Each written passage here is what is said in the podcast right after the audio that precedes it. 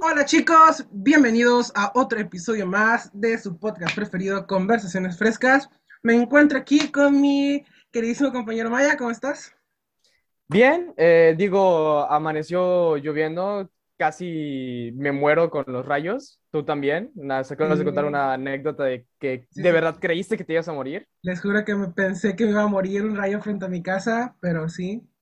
No, pues aquí andamos con los rayos. Toda la zona, ¿no? Está en tormenta.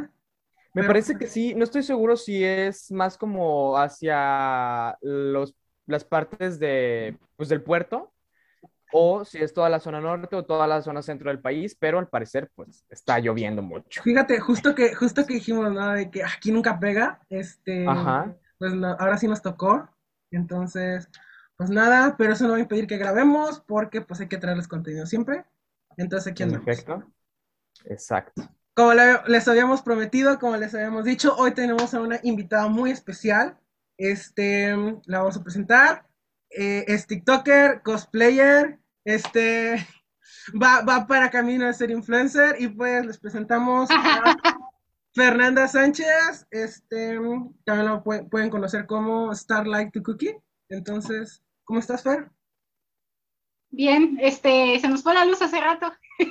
Ok, esperemos no se nos vaya justo en este momento, Perfecto. estaría muy chistoso. Ojalá y no, porque me tardé armando todo. Ok, ok, sí, sí, ojalá y no. Aquí andamos, aquí andamos. El, el punto es que, pues aquí andamos. Esperemos si no, pues si no, como quiera, pues se buscará otra vez este, tener esta colaboración. Entonces, pues adelante. ¿Cómo estás? ¿Qué cuentas? Bien, este, pues nada, aquí viendo a ver si no se nos va la luz. Este, pues ya se acerca octubre. Estoy Sí, feliz mes por de octubre, Halloween. Sí, justo. se viene- vienen varias cosas de Halloween, pero Qué, qué emoción, ¿no? Y justo que tú haces cos- cosplays. Este, sí, ya ahí preparando todo porque voy a hacer varias cosas ahí para Halloween con unos amigos. Vamos a hacer colaboraciones y así. nice. Ok, oh, bueno, ¿qué, qué les parece si empezamos a platicar ya como del tema de lo que va a tratar el capítulo? Y como inicio, a mí me gustaría preguntarte, ¿cómo empezaste en el mundo del cosplay? O sea, ¿qué fue lo que te dijo, ok, me gusta? Mm, bueno, eh, yo empecé como tal en el 2014, Ok, pero yo cuando estaba en secundaria, como eso de segundo secundaria, eh, unos, unos amigos me invitan a una convención aquí en Tampico, eh, bueno, en Madero, fue por- porque fue en la unidad deportiva de Madero. Y yo cuando voy, ya conocía más o menos el concepto de cosplay, pero no lo, ¿cómo decirlo? Nunca había hecho nada de eso, solamente me había disfrazado en Halloween y casi siempre era de vampiro y de, que de hombre lobo, cosas así súper sencillas de bruja. Ajá. Y en esa ocasión, yo, que eh, por un intento de encajar, por así decirlo, agarro pura ropa negra de mi cuarto, me hago unas orejas de gato y así me fui a la convención. No estoy orgullosa de ese primer cosplay, por así decirlo, pero me fui así. Y yo cuando llego a la convención veo que los que me invitaron, uno de los chavos iba disfrazado de Flash, pero o sea, todo el traje de Flash y otro chavo llevaba también otro cosplay, pero no recuerdo exactamente el anime de dónde venía el personaje. El chiste es de que casi todos llegaron con su cosplay y ahí me ven con toda la ropa negra. Y ya después de la convención me puse a investigar un poquito más acerca de cómo era todo esto de cosplay, cómo se hacían, este, qué personajes podía ser. Y ya es cuando empiezo en 2014, que ese, eh, yo, lo, yo antes nada más lo hacía en Halloween porque no me dejaban hacerlo el resto del año o porque no había tiempo, la escuela y así. Y ese año, en 2014, mi primer cosplay fue el de Ayano Aishi, que fue, es un personaje de un videojuego que fue muy popular en ese entonces, el de Yandere Simulator, que ahorita ya está bien muerto el juego, pero ese fue el primero con el que empecé. Y año con año le he metido un poquito más hasta que llegó la pandemia y ahí fue donde ya le entré muy cabrón al, al, al mundo del cosplay, por así decirlo. No, y bueno, supongo que con todo esto de la pandemia, pues claramente ha- ha- has de haber reventado, ¿no? En redes sociales. Sí, Este, sí, sí. ¿Dónde generalmente subes tu contenido? Perdón. En TikTok. Empecé en TikTok porque pues, yo me aburrí. Estaba muy aburrida y la neta no sabía qué hacer. y ya tenía disfraces y cosas ya hechas de años pasados. Entonces empiezo yo con Ladybug en TikTok, porque era el que ya tenía terminado, así por así decirlo, y empecé a grabar puras cosas de Miraculous, Ladybug, y así ya fue poco a poco que le fui metiendo más personajes a, a la plataforma. Que entonces empezaste TikTok, que yo creo que, a ver, actualmente es la plataforma como que más viral te vuelve, porque pues hay un montón de gente metida. Entonces... Sí. Sí, sí, sí. Empiezas en TikTok, pero empiezas por tus amigos y ahora con la pandemia lo retomas. Sí, lo retomé ahorita lo que fue la pandemia, porque, pues, este, la neta, cuando nos dijeron que íbamos a estar, nos dijeron dos semanas. O sea, sí, Ay, en todos sí, lados. lo- El de semanas. dos semanas, dos años después. Sí. Dos años después, Creo, aquí creo seguimos. que, creo que se equivocaron ahí, eh, no debieron de haber dicho semanas, ahí la, la palabra era años, pero Ajá. bueno. Sí, todos teníamos como que la esperanza de regresar y pues ya, yo así como que en casa no sabía qué hacer, este, tenía mi caja de maquillaje que es enorme, pues ahí tenía muchas cosas que no utilizaba, sombras de colores que no usaba y así, y un día, pues yo así como que bien aburrida me meto a TikTok y yo en ese entonces no había grabado mucho en TikTok, o sea, solamente como dos videos y dos eran de videos con mis amigos y así, y ya. Y pues ya armé con lo que tenía de maquillaje, un maquillaje inspirado en el personaje de Spinel de Steven Universe, de la película. Y empecé a subir, ese fue el primero que subí, o sea, y entre esas encontré a varios creadores dentro de la plataforma que subían contenido de Miraculous y ya fue cuando saqué a Ladybug en, en, en TikTok. Claro. wow. Entonces fue más como, como unirte a la onda. Te subiste al barco y lo disfrutaste y te gustaste y te Lo gustó y te quedó. y ya de ahí me agarré, o sea, Sí, sí, sí. ¿Tú crees, tú crees que si, si no hubiéramos tenido toda esta situación de la pandemia, del confinamiento y todo el rollo, ¿tú hubieras, hubieras creado el mismo contenido o crees que si hubiera afectado el- la cuestión de, pues sí, lo que estabas subiendo a las redes sociales? pues probablemente no hubiera tenido tanto tiempo para hacer lo que hago ahorita, porque este, mis horarios antes de la uni eran ir y regresar, ir y regresar, y ahorita todavía peor porque ahora me toca en la tarde.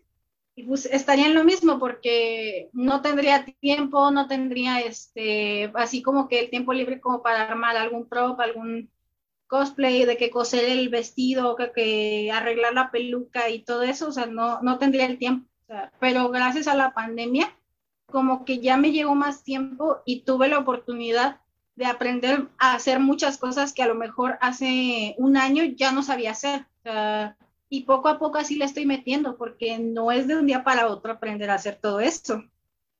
Sí, claro, me imagino que, o sea, lo que es la habilidad de disfrazarse, o sea, tomó años, hablando históricamente, tomó años desarrollarla, el camuflaje y como método de, ajá, recreativo, me imagino que pues iniciar desde cero es muy difícil.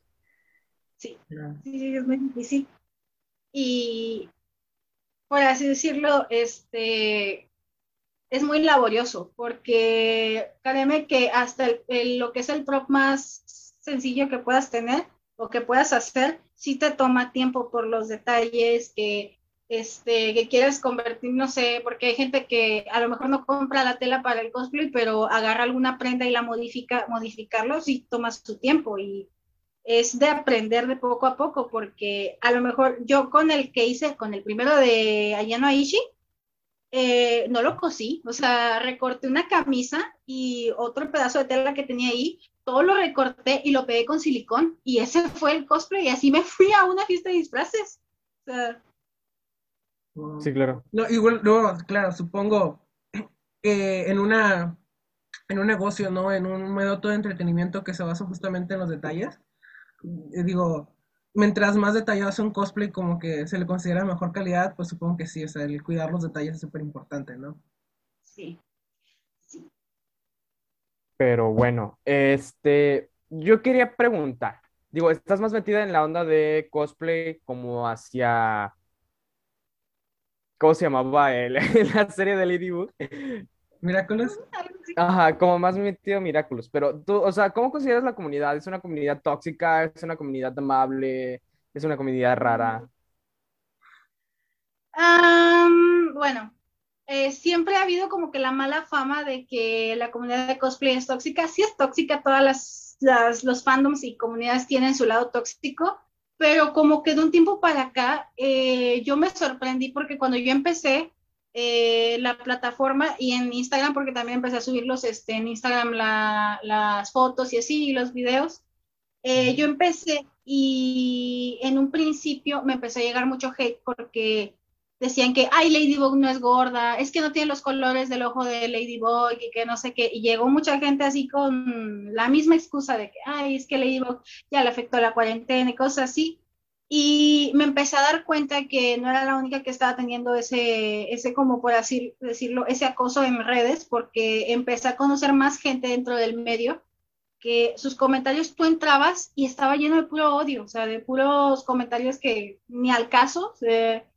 Y de un tiempo para acá, como que esos mismos creadores han agarrado esos comentarios y los utilizan mucho para concientizar. Y una frase que ya se empezó a hacer más recurrente entre cosplayers es el cosplay es para todos. O sea, no importa tu color de piel, si este, no tienes el color del cabello del personaje, si no, si tu figura no es como la del personaje, si estás chaparro, si estás alto, lo que sea. O sea, el cosplay es para todos y no hay excusa. O sea, y eso se ha normalizado todavía más estos últimos meses a año, porque yo no lo veía antes en redes, él y es más común ver eso. Ok. O sea, es más como tomaron esta, estos comentarios negativos y lo usaron como para impulsarse, como para decir, hey, estamos aquí y merecemos estar aquí. Ajá, sí, sí, porque muchos, al igual que yo, o este, también así que tenían el cosplay pues frenado o parado o que apenas empezaron en cuarentena, pues obviamente cuando empezaron llegó mucha gente que quería tumbarlos y hasta la fecha hay creadores o cosplayers que tienen ahí de repente en sus comentarios este, gente que nada más se mete a comentar para castrar y de que, ay, es que no te queda el personaje y que el personaje no es de este color y así. O sea, eh, ya para un tiempo para acá como que ya han sabido tomarlo eh, de una manera positiva y transformarlo así de que, a ver, yo sé que a lo mejor no me parezco al personaje, que mi color de piel no es como el personaje, pero a mí no me importa, yo lo quiero hacer y punto, bye, así. Sí, claro. Sí, claro.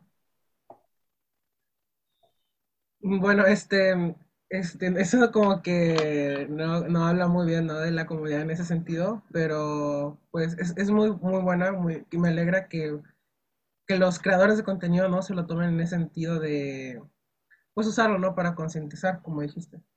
Sí, claro, que no, o sea, no se lo tomen a mal porque, ah, bueno, André y yo sabemos de cosas negativas. Sí. Estamos, justo tú lo dijiste, hay, hay de fandoms a fandoms en toxicidad, pero la mayoría lo tienen la mayoría tienen hate. Justamente hablábamos, ¿no? De, esto que era de cuando tienes haters es porque vas por un camino, es porque estás alcanzando a las personas. Ah, bueno, sí, me parece, creo que no lo hemos llegado a tocar nunca en un episodio, pero cuando nosotros nos hemos dicho plan de, ojalá tuviéramos nuestro propio hater para decir, ok, ya estamos ahí. sí, o sea, si ya tienes un fandom de haters es porque vas por buen camino, es porque ya tu comunidad es suficientemente grande. Estás ahí presente. Sí, y esto pasaba, bueno, eh, retomando lo de la pregunta de que si el fandom, bueno, más que nada lo que son los cosplayers son tóxicos, sí, es lo mismo, o sea, de un tiempo para acá como que ya algunos concientizaron de que, de que, pues evidentemente es para todos, o sea, es, eh, aplica para tanto los que eran fans como los mismos cosplayers, porque había unos que tú seguías y veías sus comentarios referentes a otros cosplayers o cosmakers, y era como de, güey, ¿por qué opinas esa clase de cosas? O sea, nadie te preguntó. Eh, y ahorita ya un tiempo para acá, como que ya han sabido relajar eso y ya lo han, este, han cambiado su forma de pensar de esa manera. Ok, uh, perdón que pregunte, eh, yo no estoy muy metido, la verdad, en la onda como que del cosplay, soy más del anime sin tocar el cosplay, pero, eh, ¿qué, ¿qué, es el cosmaker?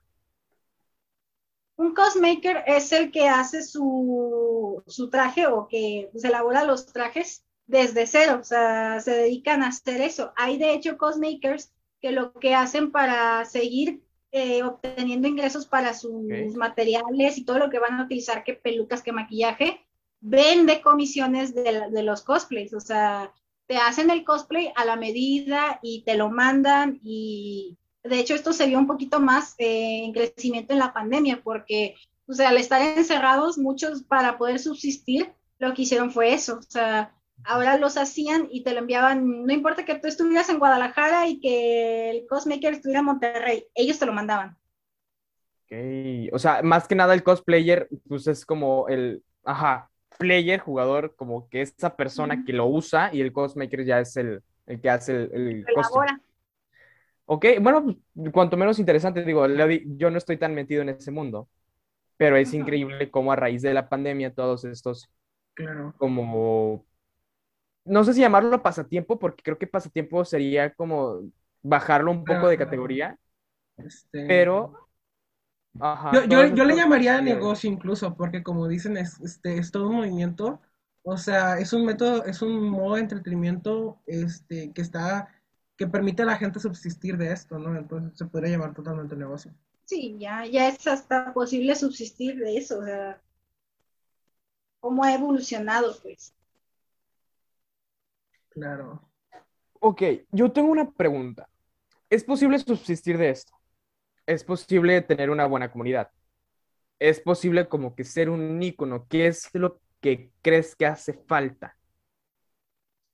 Mm, bueno, eh, ahorita porque ha habido más, de hecho, eh, muchas plataformas se han unido a todo esto de, cómo ayudar a los creadores y a los cosplayers en subsistir. Eso, pues, en parte es difícil y en parte no, porque por ejemplo, hay unos que crecen súper rápido dentro de redes y lo que hacen es abrirse un coffee o un Patreon o un OnlyFans, pero eh, no suben, a lo mejor algunos deciden no subir cosas muy subidas de tono, otros sí lo hacen, pero al final de cuentas subsisten de eso.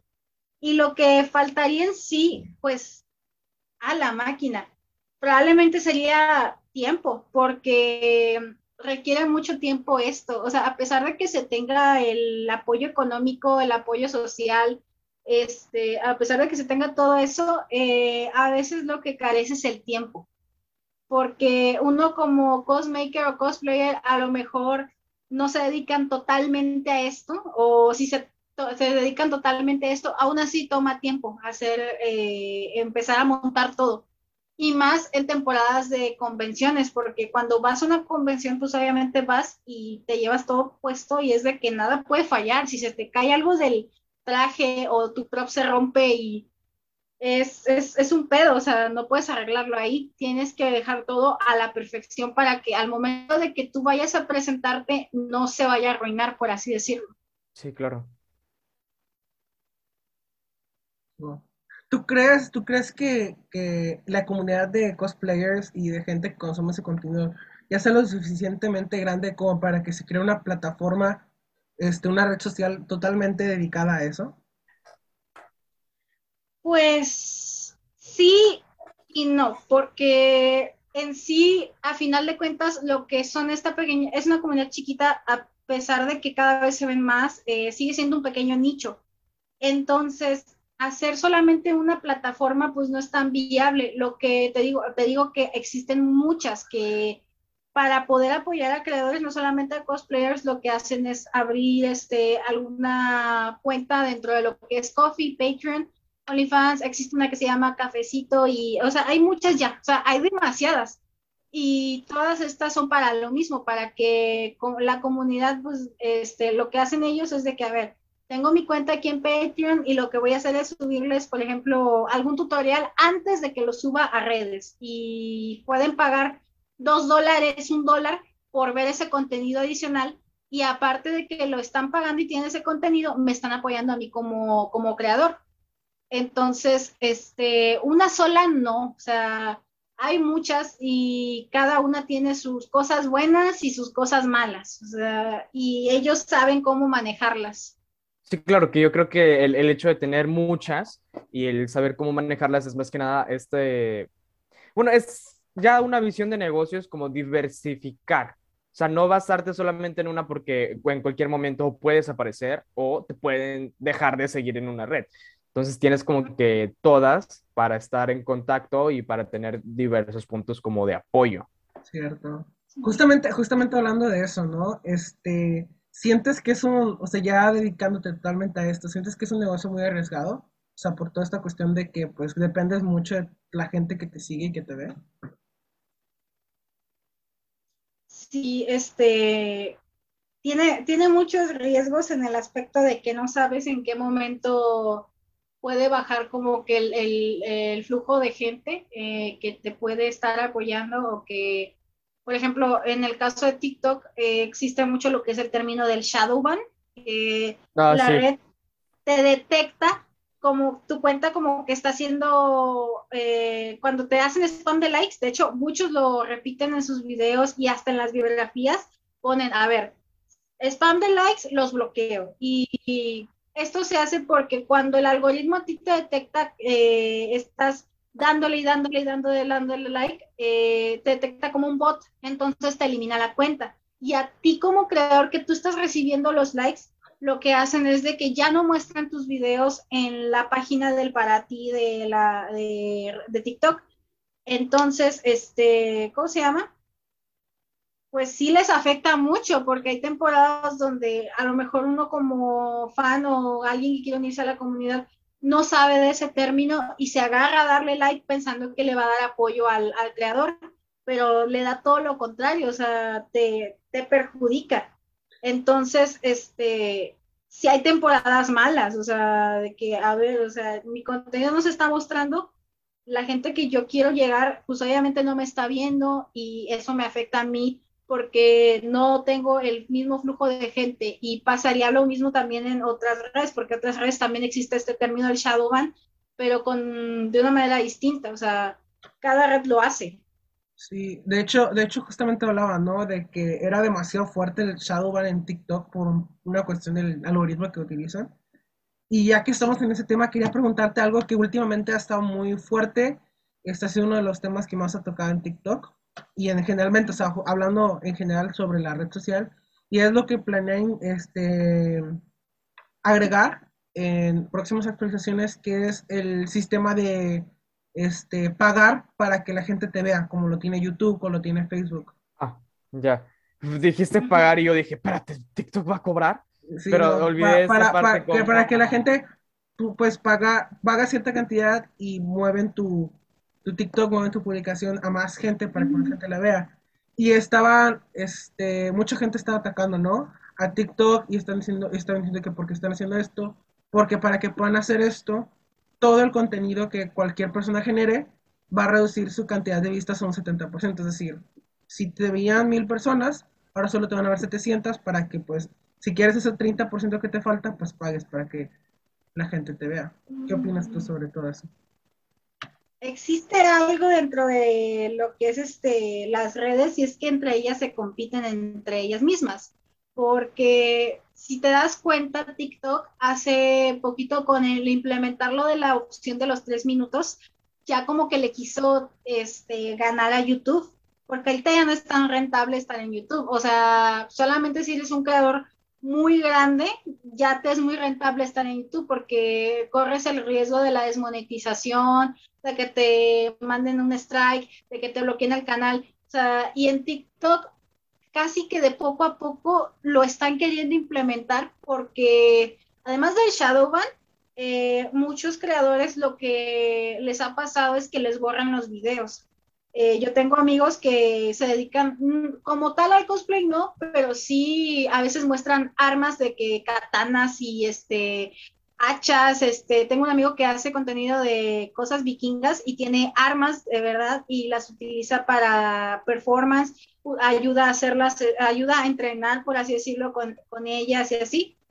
Y le han bajado mucho los videos, o sea, a mí no me han bajado tanto, tantos videos, solamente me han bajado un video el año pasado porque tenía sangre falsa sea, me, bajaron el video por efectos especiales este, de, eh, pues, con sangre falsa y la razón fue violencia e incitación al odio. Ese fue el, motivo del cual me lo bajaron. O sea, y cada vez se pone más sensible por el tema de que cada vez hay más niños entrando a la, a, la, red social y es como esta red social no es para niños, pero bueno, está entrando más público menor y lo que quiere eh, la comunidad o la, o la red social es como que estar neutra para que todos estén en paz, pero la verdad es que friega a muchos creadores. Sí, claro, que bueno, lo llegamos a decir en algún momento.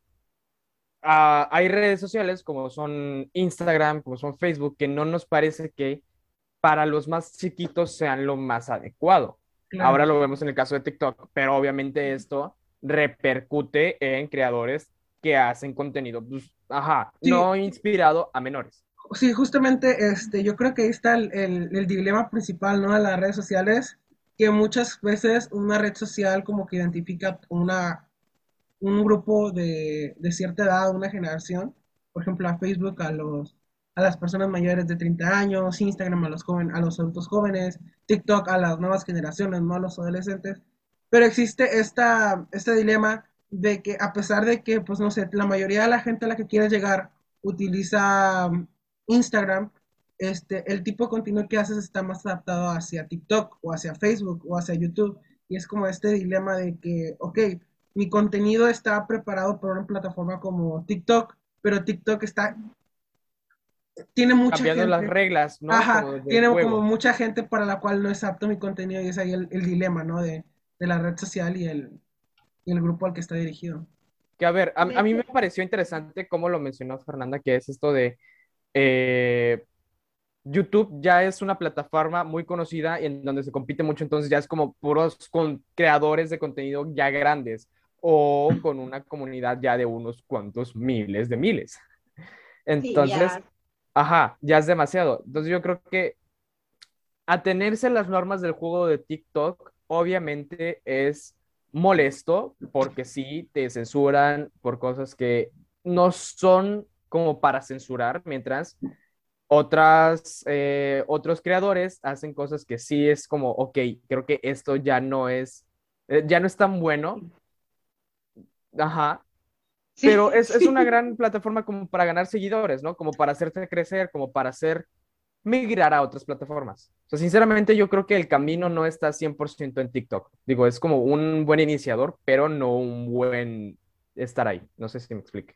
Sí, o sea, eh, muchos de hecho empezaron por lo mismo en TikTok porque el algoritmo, si tú lo sabes utilizar bien y pues digamos que no te, no infringes ninguna norma ni este, te hacen alguna cosa de que te bajan algún video o te ponen en Shadowban un tiempo, este, pues tú creces porque hay creadores que empiezan en dos meses y ya tienen un millón. O hay gente que a lo mejor está desde Musical.ly y apenas está llegando al millón o apenas está llegando a los 100 mil y, o sea, el, algoritmo juega muy distinto con las personas. Y la verdad es que monetizar ahí no es tan viable porque sí te monetizan hasta cierta cantidad de seguidores, pero no es mucho. O sea, y de hecho eso de la monetización no sabía mucho del tema, pero hace poquito como que quisieron hacer una prueba, por así decirlo, que ya es que antes te metías a la aplicación y te aparecía de que donar a creadores o que viendo videos te vamos a pagar un, dólar y así. ah, es verdad, sí, sí, sí. Que, o sea, regresando al tema de la competencia, e, esto es parte de competencia de Kawaii, porque Kawaii tenía el, el, mismo sistema monetario, ¿no? Sí, tenían lo mismo, que tú veías cierta cantidad de videos, te pagaban que dos pesos, tres pesos, y así tú ibas eh, generando eh, dinero dentro de la plataforma.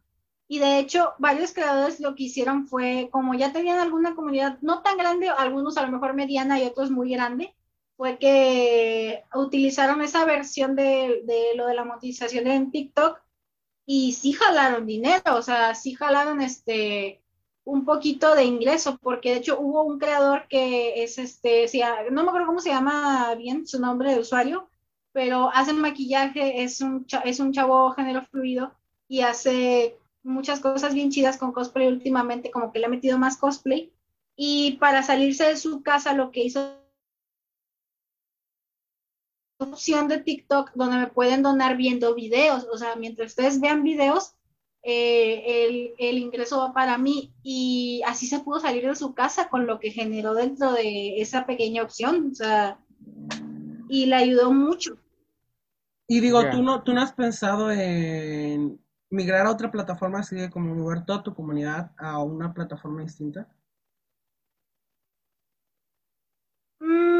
Lo estoy intentando con Twitter, porque también en Twitter, este, en Twitter como que las normas no son tan estrictas, es que Sí, no, o sea, yo muy pocas veces me he metido a Twitter, pero las veces que me he metido, y, ajá, son cosas como cosas virales que dicen, hey, no manches, ya viste este video y pues me da curiosidad, me da morbo, la verdad.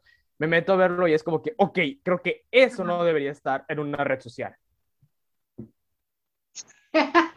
es que Twitter son como que más relajados a diferencia de lo que es Facebook, Instagram, incluso este YouTube, o sea, son como que más así como de que, ah, sí, tú súbelo. Y en Twitter todo está al momento. Sí, no, Twitter es, una llama, o sea, Sí, la verdad. Ajá, Twitter está y, y como lo sorprendente es que esa red social este, se llegó a transformar incluso a una, forma de noticiero, o sea, te puedes enterar de las noticias que están sucediendo por, por Twitter. De hecho, de hecho, es increíble cómo, cómo pasa de mirar de red social a sube todo lo que quieras a, ok, te, enteramos, te, te, te mantienes enterado de las noticias.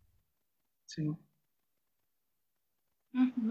Sí, pues es que es muy interesante porque te digo, entre ellas las redes como que se compiten de que, ah, pues este, yo tengo mejores este, cosas porque yo no te censuro. O no, es que yo te ofrezco mejor editor y puedes editar tus cosas aquí mejor. Y así se las van peleando. Claro, que yo creo que es más como esta parte de competir y obviamente la competencia crea cosas buenas. Claro. Ah. Una disculpa, gente, por los problemas técnicos. Este, ya estamos de vuelta. Okay, debiste avisarme porque yo estaba en otro rollo, pero aquí estamos. aquí estamos, tranquilos. Estamos de vuelta. Ah, me parece que estábamos hablando justo de cómo esto de las redes sociales de yo tengo esto, yo tengo el otro, es más que nada la competencia, ¿no? Es más que nada, ajá, es competir por ofrecerle la mayor calidad de herramientas a los usuarios y que estos usuarios con estas herramientas quieran meterse a dar clics, que al final de cuentas los clics son los que importan. Sí, pero, o sea, yo, yo creo, yo creo que ahí, ahí se genera el problema, ¿no? El, eh, o sea, la, la, red social es una empresa al final de cuentas, y la empresa tiene que ganar dinero. Pero, y muchas veces por eso meten lo de toda la monetización, de, hey, págame para que yo muestre tus videos, para que yo los, los comparta con más gente, pero pues si lo, si van, si haces el shadow ban de manera muy agresiva, de manera muy opresiva, pues vas a perder muchos creadores de contenido. Y sin contenido, pues muere tu red social, como pasó con Snapchat, como ha pasado con muchas redes sociales que mueren por falta de creadores de contenido.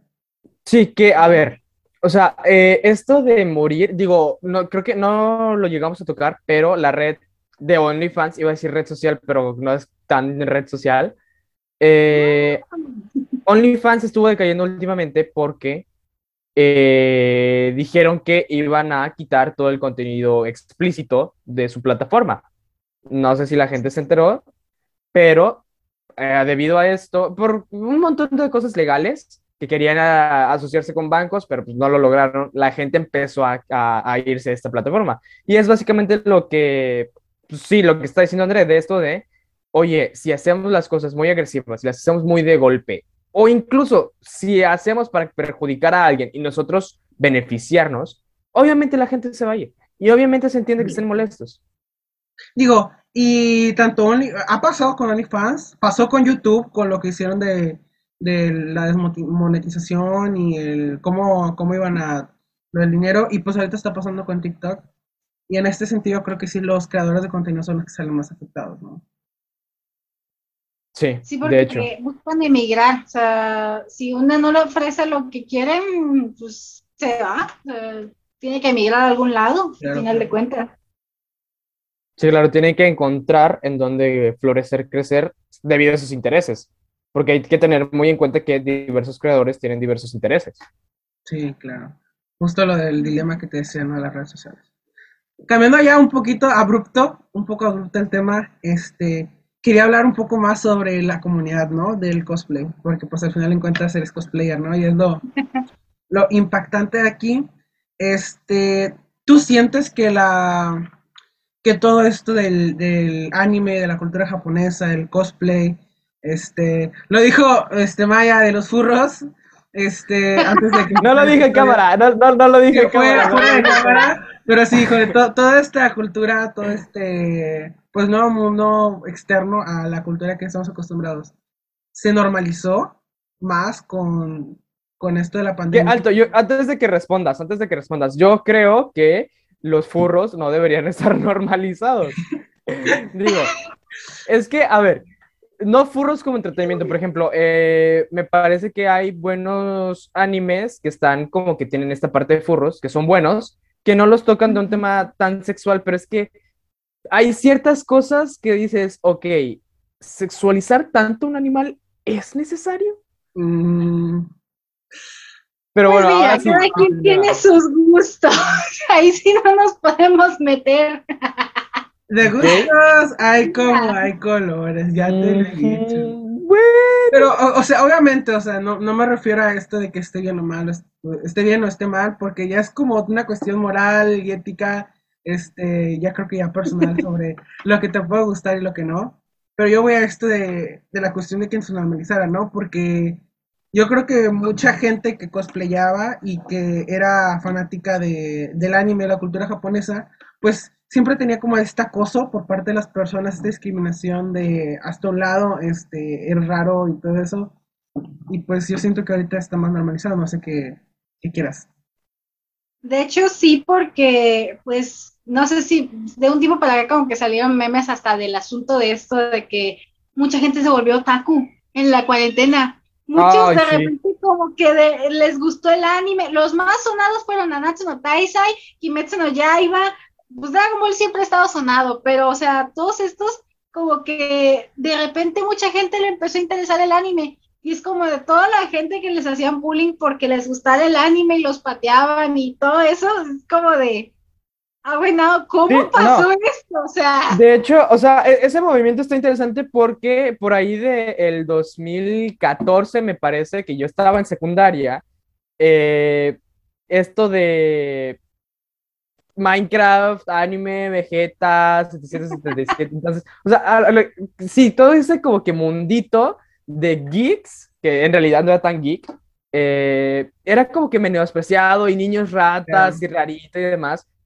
Y muchísimo tiempo después, esta gente, esta misma gente se está sumando a, hey, vamos a jugar Minecraft o hey, vamos a ver videos de Vegeta. Entonces, sí está muy interesante que, digo, en ese momento no hubo pandemia, pero a raíz de la pandemia, mucha gente empezó a cambiar y mucha, muchas cosas se normalizaron y muchas cosas se expandieron y la comunidad creció. De hecho, de hecho justamente a mí también me pasó que cuando estaba en secundaria, este, yo jugaba un juego de cartas de de cultura japonesa, se llama Yu-Gi-Oh! Yu-Gi-Oh! sí. Este, ahorita, ahorita también vi que de repente se dio el golpe, ¿no? El, no tanto el anime, sino el juego en sí. Y fue muy chistoso porque antes era conseguir una carta, era súper difícil, era ir al único lugar en tu ciudad que lo vendían, incluso ahí te decían, es que me pides algo demasiado raro, yo no tengo, buscabas en internet a ver quién la podía vender. Y ahorita es tan normal que pues llegas a algún... Hay, hay muchas tiendas, ¿no? En las ciudades con, con, esta temática de anime y de cosplay en las que puedes encontrar de todo, ¿no? Y dices, oye, eh, eh, eh, a, ver, a ver, que hubiera existido esa tienda en ese entonces, uf, hubiera facilitado la vida. Y eso hubiera sido feliz.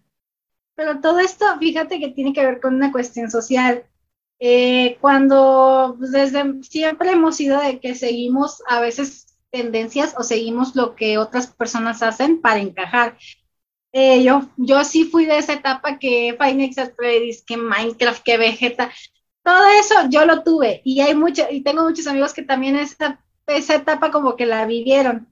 Y pues obviamente había gente que no, que les gustaba que One Direction, que el, que, ¿cómo se llama? Hubo un tiempo lo del, lo del mostacho, que Galaxia, que un chingo de mamadas que hubo ahí, así como que en ese entonces hubo, este, ahorita esas personas que te hacían bullying porque te gustara Minecraft o que te gustara Finex Phrase, te sabías toda la cronología de, bueno, ya hasta ahora la cronología de la historia de Finex Phrase, ya les gusta. Y tiene que ver con todo esto de que como ahorita estábamos encerrados, muchas tendencias tuvieron que, por así decirlo, de de como que dejar de existir, muchas cosas como que ya no pudieron salir por todo el, el aspecto de que estábamos encerrados y así.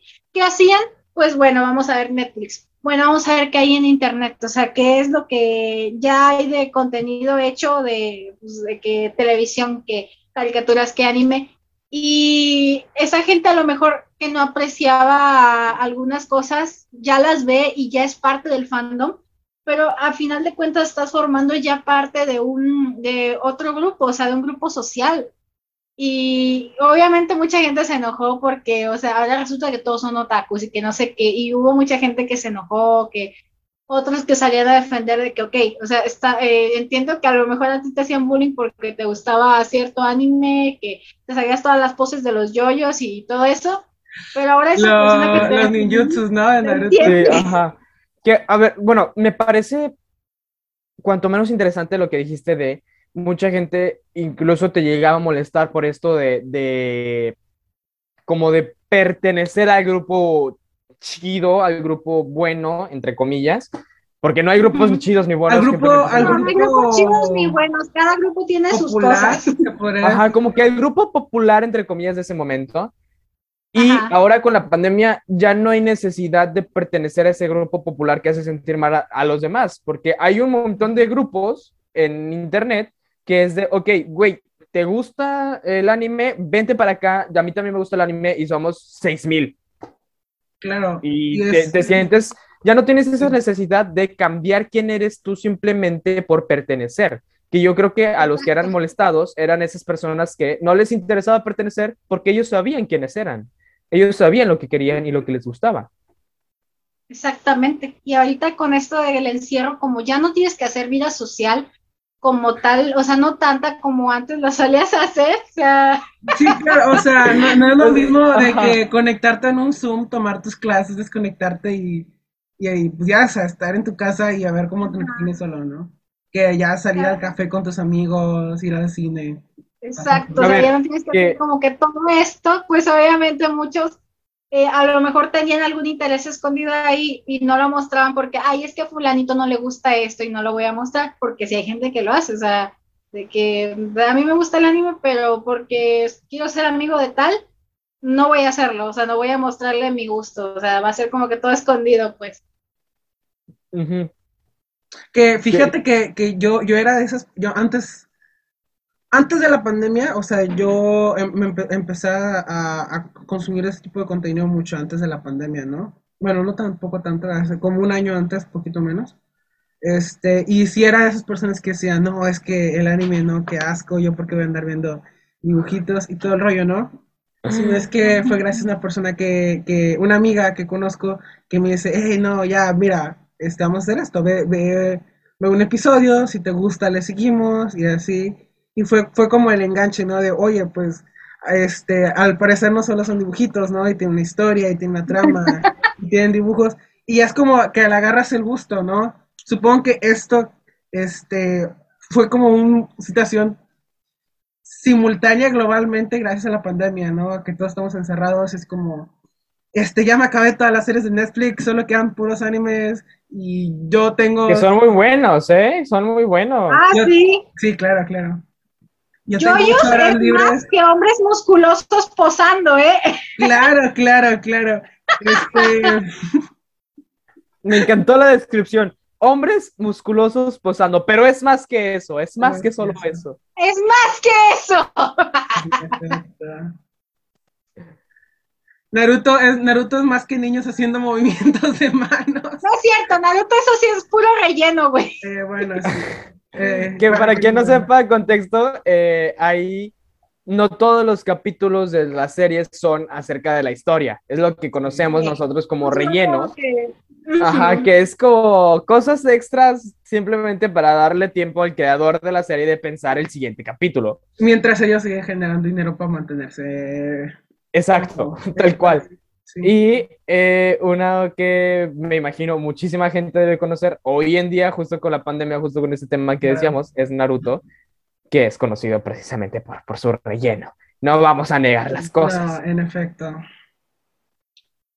Pero nada le gana a One Piece, que tiene como, no, como mil o Ya llegó al capítulo mil, ¿no? Hace como un mes. Ay, no sí. estoy seguro, pero yo, yo de lo que sí estoy seguro es que cuando yo deje este, este mundo, One Piece va a seguir en emisión. Eh, Sí, nunca van a encontrar el mendigo One Piece. en efecto. Es- Pero bueno, eh, ¿estabas a punto de comentar algo, André? ¿Me parece? Sí, este, que, que justo, ¿no? Como ya se ve normalizado todo este rollo. Y pues, no sé, se me hace muy interesante que ya se haya como adaptado más este todo, todo este nuevo negocio, se podría decir, de, del cosplay, del anime, del crear contenido sobre este tipo de, de cosas, ¿no? Sí. Que yo creo que más que normalizado, porque sí está normalizado, la palabra sería aceptado. Ya no está tan mal visto, ya no te miran hacia abajo, ya no eres el rarito. Simplemente es el. Como. Ajá, ya no eres el rarito, simplemente es el como, ah, ok, le gusta esto. O sea, ya no te catalogan como un rarito, ¿saben? Ajá. Es como un gusto. Este, Fernanda, ¿tú crees que ahorita que ya están, digo, ya hay varios, pa- hay dos, tres países que ya este, están permitiendo totalmente el, pues sí, el libre tránsito y aquí también México que ya está empezando a, a abrir toda esta salida total, ¿crees que las tendencias del cosplay vayan a mantenerse o que se vayan a por abajo? Mm, pues mira, ahorita como ya se está abriendo muchas cosas, por ejemplo, hace poquito fue la Concomics en Guadalajara. Eh, no hubo tanta gente por obvio por la pandemia, pero hubo gente que dice que hay más gente que está haciendo cosplay, hay más gente que está metiéndose a todo esto, porque de cierta manera el encierro nos, nos puso en cautiverio, pero al mismo tiempo nos hizo libres, porque al no tener que, te digo, al no tener que interactuar con la gente, puedes mostrar quién eres realmente al final, o sea, ya puedes mostrar que, ay, es que a mí me gusta esto, y ya al momento de salir es como de ya, o sea, estoy pasando por una pandemia, no sabemos qué es lo que va a pasar, no sabemos si vamos a seguir viviendo aquí en este mundo, ya, o sea, voy a salir y con lo que a mí me gusta, con lo que yo quiero ser, y si a alguien no le parece, pues ya, ni modo, o sea, pero a mí me gusta. Estamos en una pandemia, no sabemos si vamos a sobrevivir. A lo mejor se nos adelanta Chabelo o, o Chabelo nos va a ganar en esta carrera.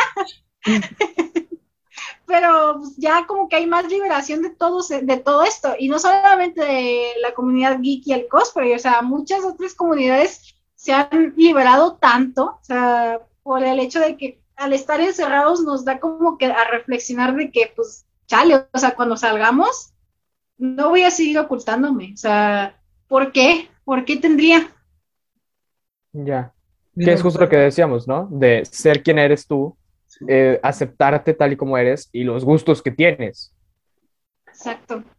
Me gustó el mensaje, estaba muy bonito, por cierto.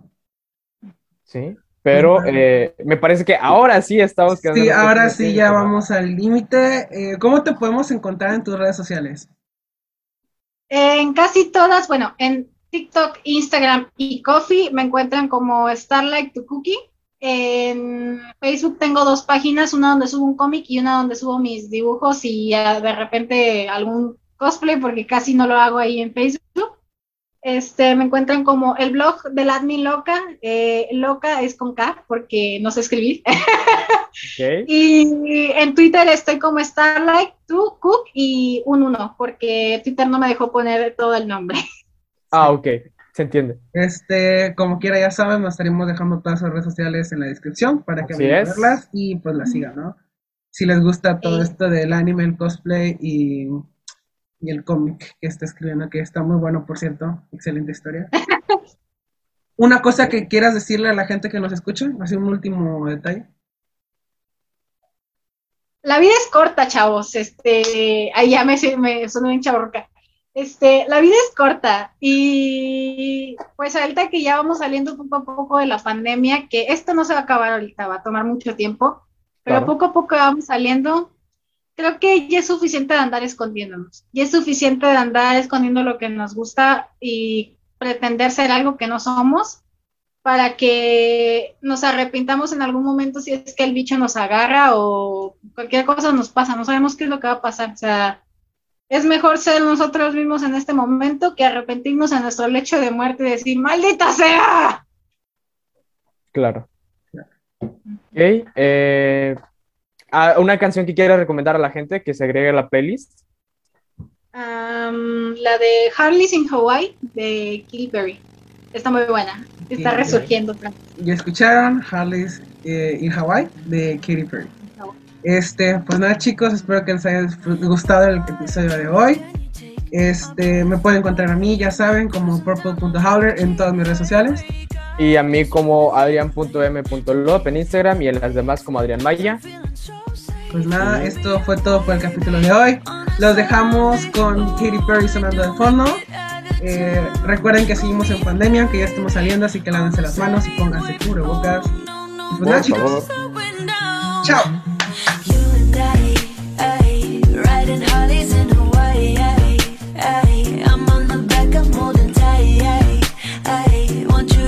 before.